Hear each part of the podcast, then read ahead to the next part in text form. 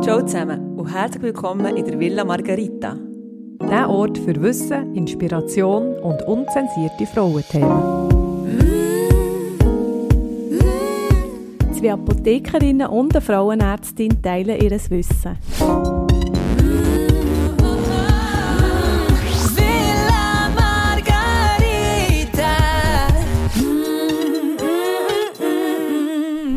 Ja, hallo.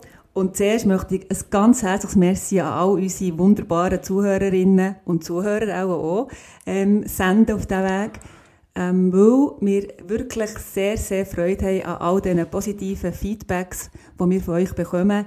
Schon nach der vierten Folge sind wir äh, total in einem guten Flow jetzt, äh, wegen euch eigentlich auch. Die geben uns Auftrieb. Merci vielmals für das. Und noch ein kleiner Hinweis, es gibt ja auch eine Webseite von uns, www.villamargarita.swiss, wo so ein Kontaktformular hat, wo man Fragen kann direkt an uns drei stellen auf diesem Weg. Gut, in der heutigen Folge geht es um ein haariges Schönheitsthema, das mit ganz starken Gefühlen verbunden ist. Ich bin gespannt. Genau, und Priska stellt euch den Fall von der Buschi Uschi vor. Genau, die Uschi ist zu mir in die Villa Margarita gekommen mit einem Problem, und zwar mit ihren Haaren. Sie ist bekannt für ihre Mähne. Man sagt ihr auch Buschi Uschi. Und ähm, sie, sie, schafft, sie äh, schafft auch als Model und wird wirklich besonders gerne gebucht, wenn man in der Reihe von den Models noch jemanden will, mit einer völligen Haarpracht. Jetzt ist es aber so, dass ihr die Haare büschelweise äh, ausgehen und sie fragt sich, was sie da dagegen machen kann. Und darum hat sie sich gemeldet. Ich habe gefragt, was ein bisschen die Vorgeschichte ist, was die Ursachen könnten sein von diesem büschelhaften Haarausfall. Und sie hat gesagt, ja, sie hat äh, gerade zweimal hintereinander eine Covid-19-Infektion gehabt. Und es ist zwar nicht richtig schlimm gewesen, also sie hat nicht ins Spital müssen gehen, aber sie ist doch fast, insgesamt fast sieben Wochen mehr oder weniger im Bett gelegen. Und es hat sie wirklich äh, recht verwünscht. Jetzt geht es ihr wieder besser. Auf dem, auf dem, ja, es geht jeden Tag ein bisschen besser. Aber jetzt, ein paar Wochen später, ist jetzt eben losgegangen mit dem büschelhaften Haarausfall, was natürlich sehr beunruhigend ist. Ähm, sie ist richtig alarmiert. Sie sagt, nicht nur die Haare gehen aus, die, die verbleiben, sind zusätzlich dünner geworden, die Locken sind fast verschwunden. Kurz gefasst, äh, sie sehen aus, als hätte sie in eine Steckdose reingelenkt. Also auch noch spröd und Kopfhaut tut auch noch jucken. Also das stört sie fast am meisten jetzt im, im Moment von der, von der Sensation her. Du, Priska, wie alt ist denn die Uschi? Die Uschi ist 27. Ah, okay. Ja. Also relativ äh, jung. Ja. Und, Also äh, was relativ jung. Sehr jung, würde Also ich ja, sagen. schon. ja, wo du recht hast, du recht. Ja, und ähm, sie hat jetzt, Tuschi hat verschiedene Produkte äh, schon eingenommen, Tendenz steigend, Menge äh, steigend. Äh, zum Beispiel Chlorella hat sie schon genommen und sie hat sie noch irgendwo im Internet etwas von Boxhorn äh, gelesen. Sie hat mich gefragt, soll ich das auch noch nehmen? Ähm, und ja, jetzt habe ich gedacht, jetzt tun wir das doch hier zusammen besprechen, was, was man soll beachten und was sie könnte einnehmen, was ihr auch noch würdet dazu meinen. Und ähm, ja, ähm, wie man sich kann Hilfe holen kann. Boxhornklee erinnert mich an Still. Stillen, das ist eine Empfehlung von der Hebamme für die Milchförderung. Das ist wahr, ja. Genau, ja, aber du, welcher Facharzt ist jetzt da für einen Haarausfall zuständig? Also grundsätzlich ähm, der Dermatolog, Venerolog, wenn man es so kann sagen ähm, und auch der äh, Gynäkolog. ja Der eben auch mit- Venerolog? Mhm. Also ja, Ist das der Venenarzt? nein, das hat nicht mit Gefäß zu tun, sondern eher mit Geschlechtskrankheiten zu tun, so in dem Ah, Sinn. tatsächlich. Venerologie, genau. Okay. Also, die zwei ähm, Ansprechpartner sind sicher äh, richtig und wichtig. Und auf das kommen wir noch. Warum? Duschi hat jetzt sehr markanten Haarausfall gehabt. Sie hat ja die, die Büschel beim Türenbürsten sozusagen drinnen gehabt.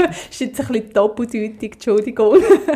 ähm, ab wann redet man denn von einem Haarausfall? Wie erkennt man das? Genau, das ist also Bürste ist ein äh, gutes Stichwort. Wenn man die Bürste wirklich voll hat, ähm, am Morgen, wenn man die Haare äh, durchbürstet, aber auch, ähm, wenn zum Beispiel nach dem Haarwaschen der Abfluss regelmäßig verstopft, um äh, den Sanität, Sanitär, was sagen wir, nicht Sanität, der Notfallarzt, nein, natürlich nicht. Der, der einfach den Abfluss wieder tut, reinigen muss, regelmässig rufen. Und ähm, Oder wenn zum Beispiel am Kopfküsse am Morgen einfach äh, ja, das voll ist, voll Haar ist und der Partner findet, er hat die ganze Zeit irgendwelche Haare im Mund. Beim Küssen. ja, also normal ist, sagt man ja so, ist so ein bisschen bis 100 Kopfhaar Mhm. pro Tag aus, aber ich glaube nicht, dass das jemand zählt. Eben, darum geht es mehr so ein bisschen um, um den Blick in die Bürste, ja. Oder einfach eine Veränderung von, von dem, was man gewöhnt ist. Also eben der Blick in die Bürste. Oder eben, wenn es- von Hand auch schon auskommt, wenn du mit den Händen durchfährst, dann ist sicher, äh, sicher ein Anlass, für das genauer anzuschauen. Ähm, grundsätzlich unterscheidet man ja äh, zwischen zwei Formen von Haarausfall. Einerseits, das ist so ein bisschen das Bekanntere, die Alopezie, die es gibt, äh, auch bei den Männern, die sogenannte Glatze. Ähm, wo- Heimratsecken. oder Geheimratsecken, verschiedene Begriffe, gibt's da. Das ist eine sichtbare Lichtung ähm, vom Kopfhaar. Und ähm, dort ist eben wirklich dort, wo, wo man kahle Stellen hat, das, dann redet man von Alopezie. Dort sind die Ursachen häufig hormonell, es gibt auch noch ein paar äh, immunologische Ursachen, aber dort ist der Grund, eben ist die Ursache vor allem hormonell. Und nachher gibt es das sogenannte Effluvium. Und das ist ein Vorgang, wo, wo die Haare sich einfach ausdünnen. Man muss sich vorstellen, wenn es jetzt ein Wald wäre, ist es nicht so, dass es eine Lichtung gäbe, wie bei der Alopezie, wo es wirklich kahle Stellen gibt, sondern dass es allgemein eine Ausdünnung ähm, von, von diesen Haaren gibt. Und dort gibt es als Ursache ähm, häufig eine vorhergehende Infektion. Also es muss nicht immer Covid-19 sein.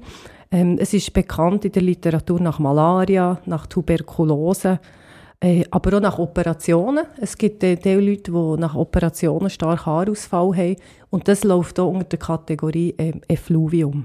Also so ein bisschen ein, ein, auch ein bisschen ein Trauma, etwas so Ja. Eingri ein Eingriff in, Mhm. Das ist im Lebenslauf oder so, genau. Ja. Oh ja, das ist auch ein spannendes Thema. Trauma. Trauma, genau. Und, äh, Irgendwie habe ich ja, auch bei der Infektion werden die Haarfollikel wirklich geschädigt durch, äh, durch den Infekt. Und das heisst, ähm, die Haare gehen alle in eine gleiche Phase, was ja sonst im Haar, das kann man auch noch dazu zu sprechen, unterschiedliche Phasen immer hat, das ganze Haarpracht. Und darum gehen sie dann auch ähm, wirklich viel zusammen aus. Also das heisst, äh, nach zwei bis vier Monaten, nach so einem Ereignis eigentlich, hat man eben mehr Haare, die ausgehen. Du, ich nehme doch das geht zum Anlass, die verschiedenen Phasen vom Haarwachstum Ja. ähm, vorzustellen. Das Haar hat grundsätzlich drei Phasen. Eine Aufbauphase, die sogenannte Anaphase, und 90% von allen Haaren befinden sich in dieser Aufbauphase. Dann kommt das Haar in eine Ruhephase und am Schluss von dem, also mehrere Jahre, ist das Haar äh, in der, in der einen oder anderen Phase. Und erst am Schluss kommt es zu dieser Abstoßphase, wo das Haar ausgestoßen wird. Das ist die telogene Phase. Ich habe immer den Vergleich zum Baum ähm, gern genommen. Ein Baum hat ja auch verschiedene Phasen. Im Laufe des Jahres macht er verschiedene ähm, Phasen durch. Im Frühling werden Blätter gebildet, nachher werden die mit Wasser versorgt, die wachsen. Und im Herbst, Ende Herbst, tut der Baum die Blätter wieder abwerfen. Ein bisschen ähnlich wie, wie, wie ein Haar in seinen Wurzeln. Es ist so, beim Baum, ähm, der tut einfach ein bisschen wirtschaftlich haushalten, sage ich mal. Wenn das Wasser limitierend wirkt, wird, zum Beispiel im Herbst oder im Winter, wenn das Wasser sogar gefriert, dann sagt er sich, okay, wenn das Wasser knapp ist, dann ziehe ich mal die Blätter wieder ab, er wirft sie ab und hat dann das Wasser für, für, äh, zur Verfügung für, äh, für die essentiellen Funktionen und so für sich wieder äh, zu regenerieren. Also, das ist echt Analogie. Das hat mich jetzt gerade auf die Idee mit der Lichtung, die wir auf dem Wald, den wir vorher hatten, hat das gerade, äh, angespornt. Ähm, jetzt ist es grundsätzlich so, ähm, auch der Körper muss ähm, haushalten, wenn eine Infektion da ist. Ähm, dort werden Nährstoffe und die ganze Energie ist natürlich prioritär wird eingesetzt gegen die Erreger, also die die Abwehr. Und durch das ähm, stehen dann die Nährstoffe später nicht mehr für die Haare zur Verfügung. Der Körper setzt dort, wie der Baum eigentlich, Prioritäten. Ähm, es ist wichtiger zu überleben, anstatt eine schöne, attraktive Haarpracht können zu bieten. Ja. Aber wie gesagt, das ist beim Effluvium ist das ähm, ist ganz, äh, man sagt eben auch telogenes Effluvium, weil quasi die Haare ähm, fast quasi notfallmässig, SOS-mässig, ähm, in die telogene Phase versetzt werden, in die Schlussphase und dann abgestoßen werden. Ähm, genau, es gibt eine Verkürzung von der Aufbauphase durch den, genau. durch den, den Schock mhm. eigentlich, oder? Gell, es gibt manchmal schon, eine, zum Beispiel in der Schwangerschaft, für, äh, mhm. ähm, gibt es auch schon Phasen, wo, ja, dort ist ja etwas mit diesen Phasen, genau. Anja. Dort hat man eh viele Phasen in der Schwangerschaft. Phasen über Phasen, ist es ja, Embryonalphase. Nein, aber das stimmt. In, der Schwangerschaft ist es ähm, so, dass das Haar in der anagenen Phase stehen bleibt. Also das heisst, es, es geht gar nicht weiter. Und ähm, darum hat man dann in der Schwangerschaft auch wirklich ein Haar gebracht wie sonst nie. Man hat schöne Haare, äh, man fühlt sich auch gut durch das. Und äh, dann kommt nachher der Schock nach der Geburt, zwei bis vier Monate, hat man plötzlich eben büschelweise Haar in, in der Hand. Man sagt ja, mit jeder Schwangerschaft äh, verliert man den Zopf und einen Zahn. Das ist so eine alte ja, Redewendung. Ja, ja. Aber das hat eigentlich nicht, also eben, es ist wirklich nicht so, dass man mehr Haar verliert, sondern einfach die Haare, die eigentlich während der Schwangerschaft schon ausgefallen wären, gehen einfach ein bisschen später aus. Und Zähne, wenn man genug substituiert, sollte eigentlich heutzutage auch nicht mehr ausgehen. genau, ja. das ist ja so beruhigend, oder? Ja, und beim Baby mhm. ist es auch noch ähnlich. Das bekommt von der Mutter in der Schwangerschaft ja die Hormone über die Plazenta und äh, dann ist es so, bei der Geburt sinkt ja der Hormonspiegel ab, weil die Versorgung ist ja gerade unterbrochen, also ist ja nicht getrennt vom Baby und ähm, darum hat er so etwa zwei bis vier Monate nach der Geburt bekommt sie so ein Glätzeli. Also das ist eigentlich... Buschi. das Buschi. Wir sagen es Buschi im Luzernischen. Ja. das, wir nicht im, Im Baby, aber, aber im ja. Baby nicht in den Kopfhaar. Gut, also das Buschi, wo plötzlich kein Buschi mehr hat. Sondern Fokuhila. Sondern ein Fokuhila oder ein Glätzeli. Ähm, das ist auch normal und das äh, kommt alles wieder.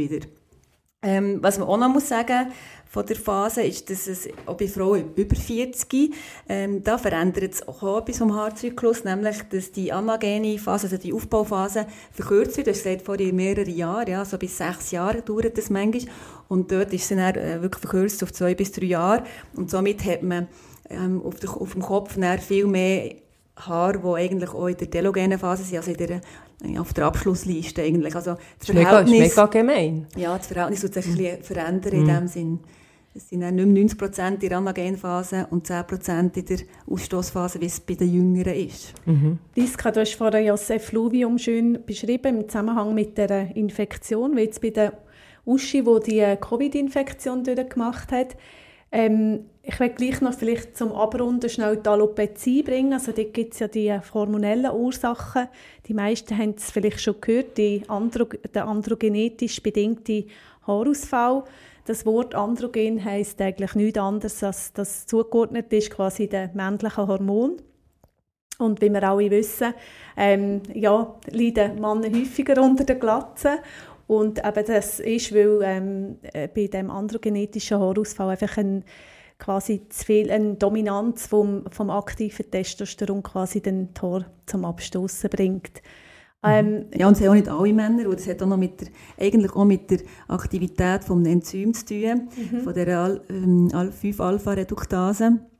Und auch mit der Anzahl der Rezeptordikel am mhm. Follikel von diesen Androgenen. Also darum haben nicht alle Männer eine genau. Glatze. Genau. Obwohl sie also viel... das Enzym ja. ist äh, zum Aufschlüsseln, dass du Testosteron in die Aktivform genau. wandeln. Genau, ja. Und darum ist es... Äh, aber grundsätzlich sind, sind die Männer natürlich sensibler auf eine Glatzenbildung, weil sie einfach auch mehr von diesen Rezeptoren, diesen Follikel haben als Frauen. Aber man kann nicht sagen, dass die mit einer Glatze besonders viel Testosteron haben in diesem Fall, Nein. sondern dass die mhm. an den Haarwurzeln besonders empfindlich mhm. auf ja. das Testosteron genau. ähm, reagieren. Ist so.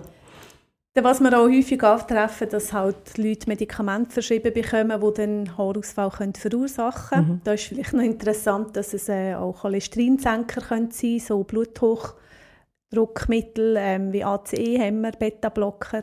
Wir kennen es sicher alle von der Chemotherapie, also die Zytostatika, auch mal Blutverdünner, die man über längere Zeit muss nehmen muss. Ähm, genau, äh, was haben wir noch hormonell? Also hormonell, ja, kommt man noch Schilddrüse natürlich genau. immer in Sinn. Die kommt auch jede mal Folge machen, weil, ähm, ja genau, das ist ein ganz wichtiges äh, Hormon. Und äh, ist, also, sowohl eine Über- wie eine Unterfunktion hat auch ähm, einen negativen Effekt auf, auf das Haar. Genau, Stress ist auch, Stress kommt glaube ich auch in jeder Folge vor. Also Stress hat halt das Cortison, wo erhöht ist und ähm, wo man auch im Stress einfach viel Verbrauch hat, auch von diesen Mikronährstoffen.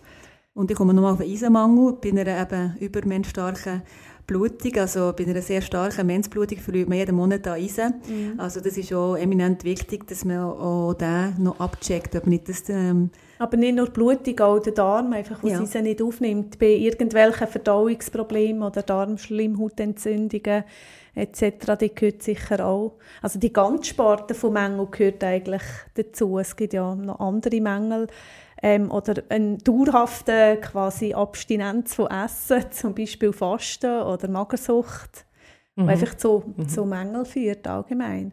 In, in diesem Fall ist dann sicher das Haar fast ein kleiner Spiegel vom Ernährungszustand. Jetzt, ja. wenn wir mal die Hormone ja. auf der Seite lassen. Das Haar hat ja sehr äh, komplexen Aufbau, komplexer als man vielleicht würde denken. Das ist das sogenannte Keratin. Das ist eine Hornfaser, kommt äh, in der, eben, das Haar besteht aus Keratin. Keratin haben wir auch in den Fingernägeln. Äh, das ist schon eine, ja, das ist eine Ähnlichkeit. Also häufig, wenn es den Haar nicht gut geht, geht es auch den Fingernägeln nicht gut und umgekehrt. Du würdest jetzt dir gerade einen Mangel diagnostizieren? Ja, ich, würde, ich habe immer in der Apotheke allen gesagt, zeigt mir mal eure Fingernägel.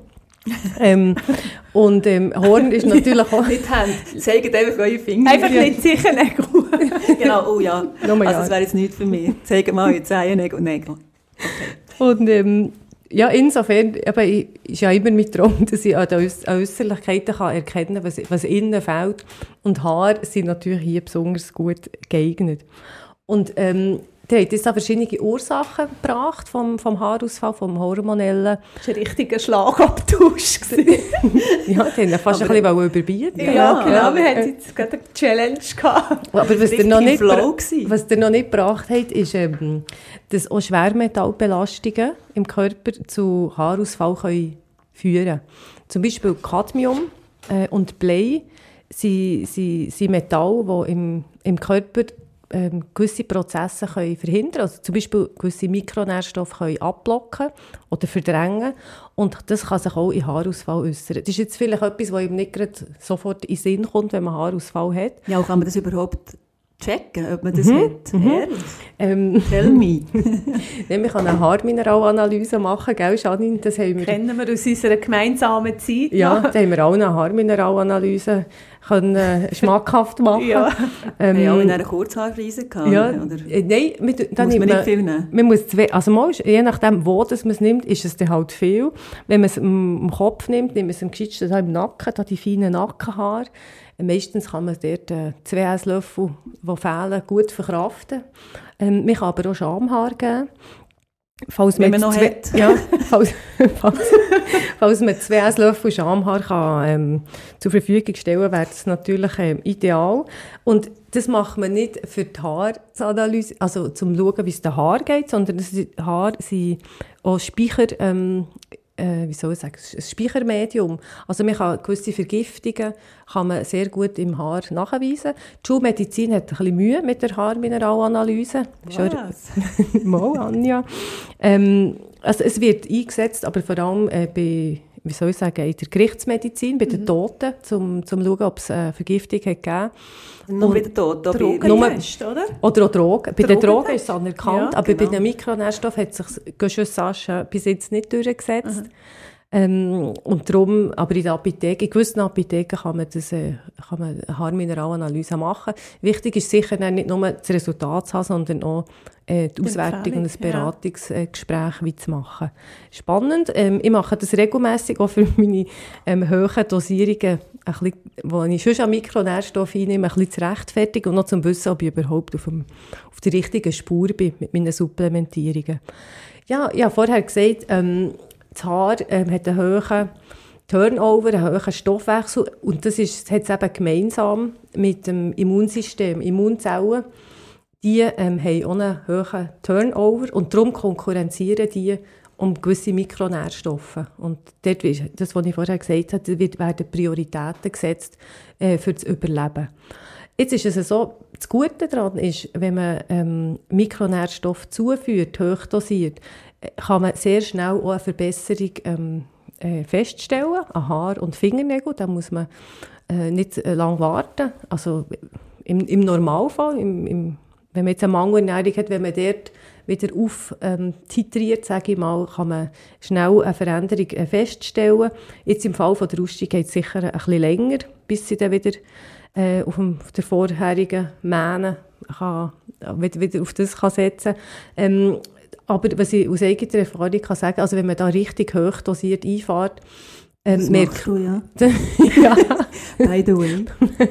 ähm, merkt man dort das Haarwachstum leider nicht nur am Kopf. Also da, da kann der Körper, da kann man den nicht auswählen. Man hat dann leider am ganzen Körper ein, äh, Buschi. Äh, nein, ein vermehrtes Wachstum. Ja. Ja, das äh, kann man von meiner Mama auch sagen, dass ähm, dass Männer auf die Augenbrauen schauen, um zu schauen, wie die Schambehaarung ist. Also, das heisst, Anja, könntest du das bestätigen, dass ein Monobrow Aufschluss gibt über die Schambehaarung? Also du meinst, ob man dann so einen Streifen... Ein, ba ein Balken, hat.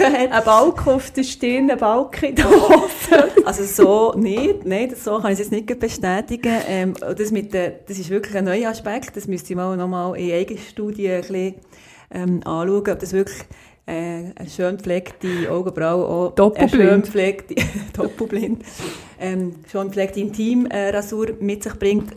Das kann ich zwar nicht bestätigen. Was ich weiss, ist, dass zum Beispiel ähm, die Augenbrauen, Farbe, so ein bisschen mit der Farbe von der Schamhaar mhm. übereinstimmt. Mhm. Aber das bringt einem im Leben auch nicht viel weiter, wenn man das jetzt mhm. weiss. Aber es ist gleich noch interessant. Ja, ja vielleicht, ja. ja. Was für Gerüchte umschwirren sozusagen? Gerüchte oder Gerüche? Gut. Lassen wir es stehen. Also, ja, weiter im Text. Wo sind wir? Ähm, also ja, was, was, mhm. was vielleicht noch interessant ist, also Priska, du hast die Haarmineralanalyse äh, erwähnt als quasi Diagnosemittel auch. Ähm, der Arzt so in der Sprechstunde, die, die dann quasi eine Verschreibung bringen in die Apotheke, die haben sicher äh, vorher auch irgendwas gemessen, also labormässig, vielleicht ein Hormonstatus, eben Stress, was wir vorhin eigentlich hatten, an Ursachen. Es ist vieles auch messbar. Und ähm, wenn dann gerade bei der Alopezie, also wo, das ist eben der Haarausfall, wo man dann wirklich gerne auch den Arzt, den Facharzt aufsucht, da kommen dann so Rezepte zurück wie, wie Minoxidil, das ist das Haarwasser zum Beispiel, wo man mischt.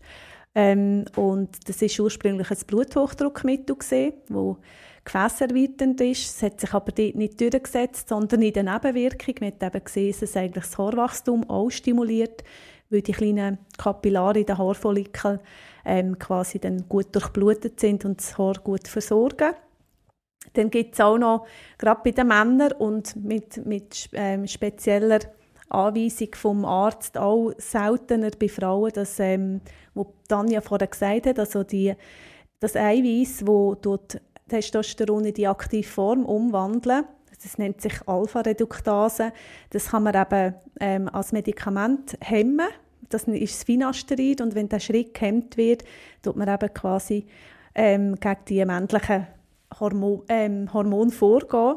Ja, dass eben das genau. aktive Form, Form. bleibt, wo ja, eben und, so Sachen... Und weniger kann im Haar Einfluss nehmen.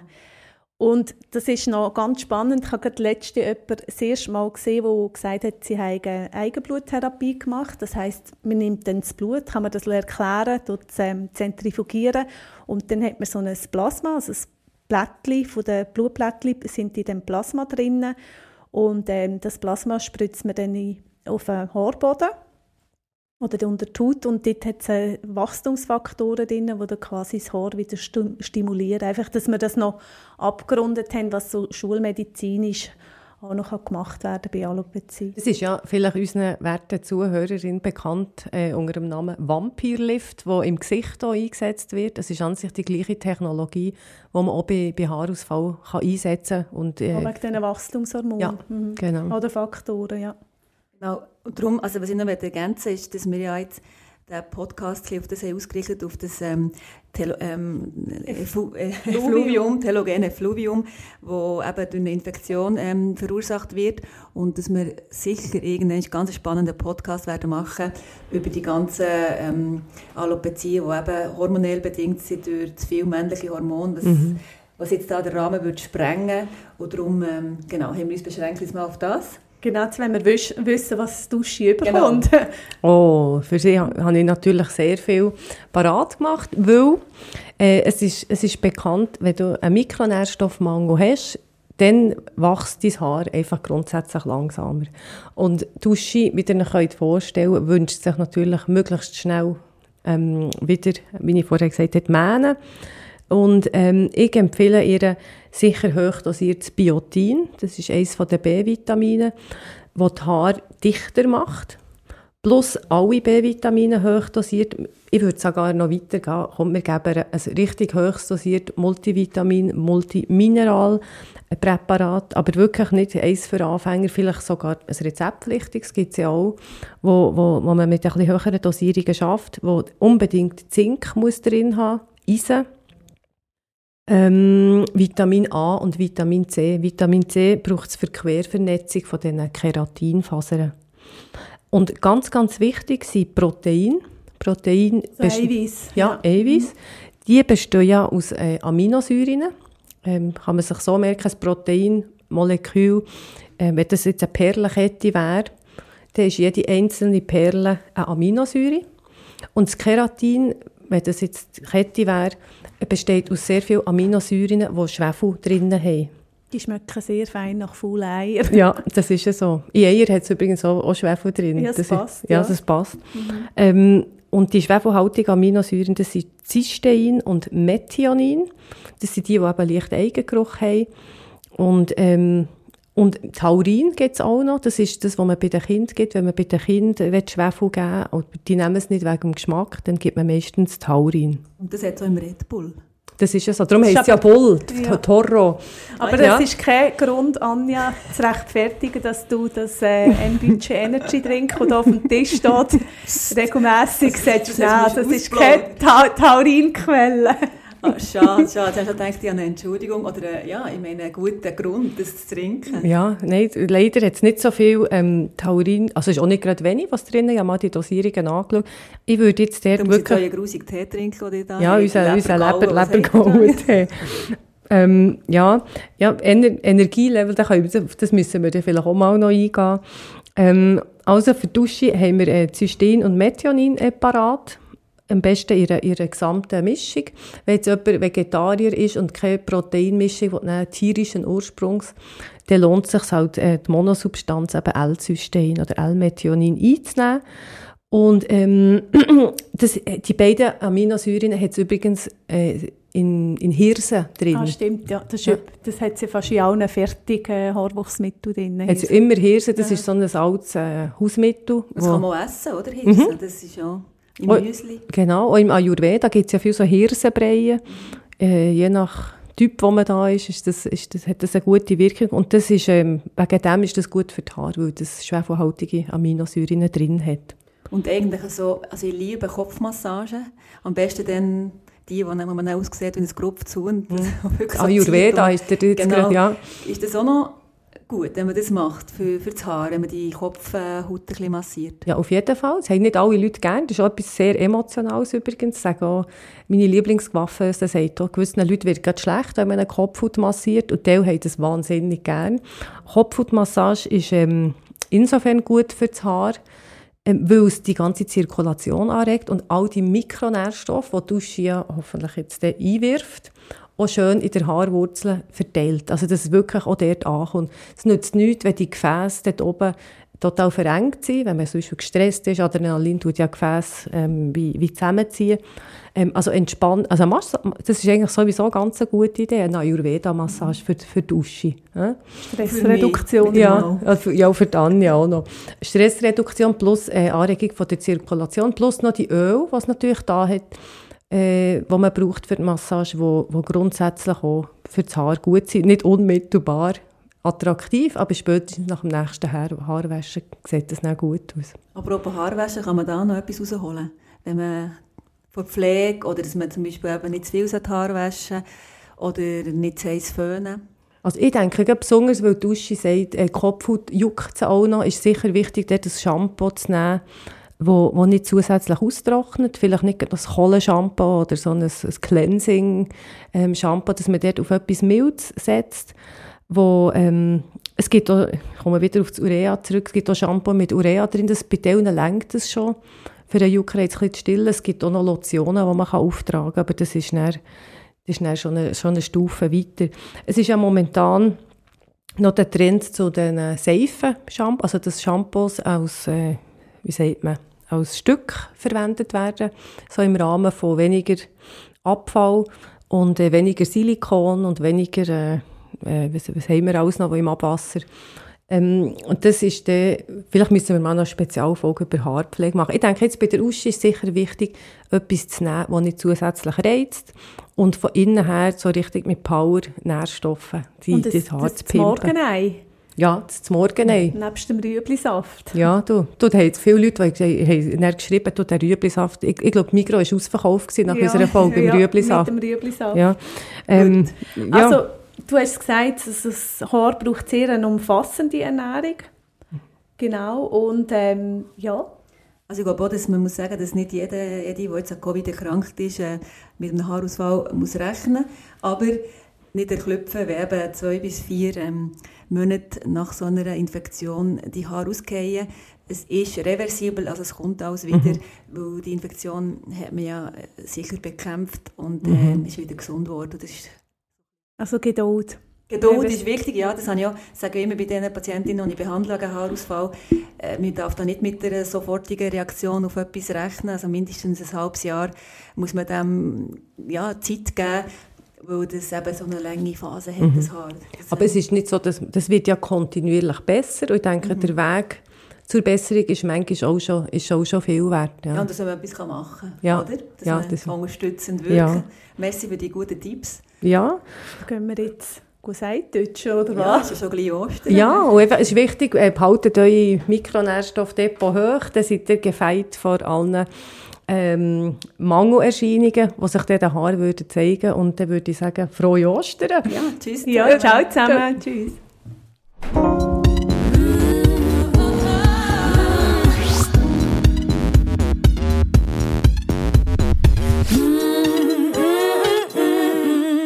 Villa Margarita, der Podcast. Namen in unseren Fällen sind frei erfunden. Ähnlichkeiten mit lebenden oder toten Personen sind rein zufällig.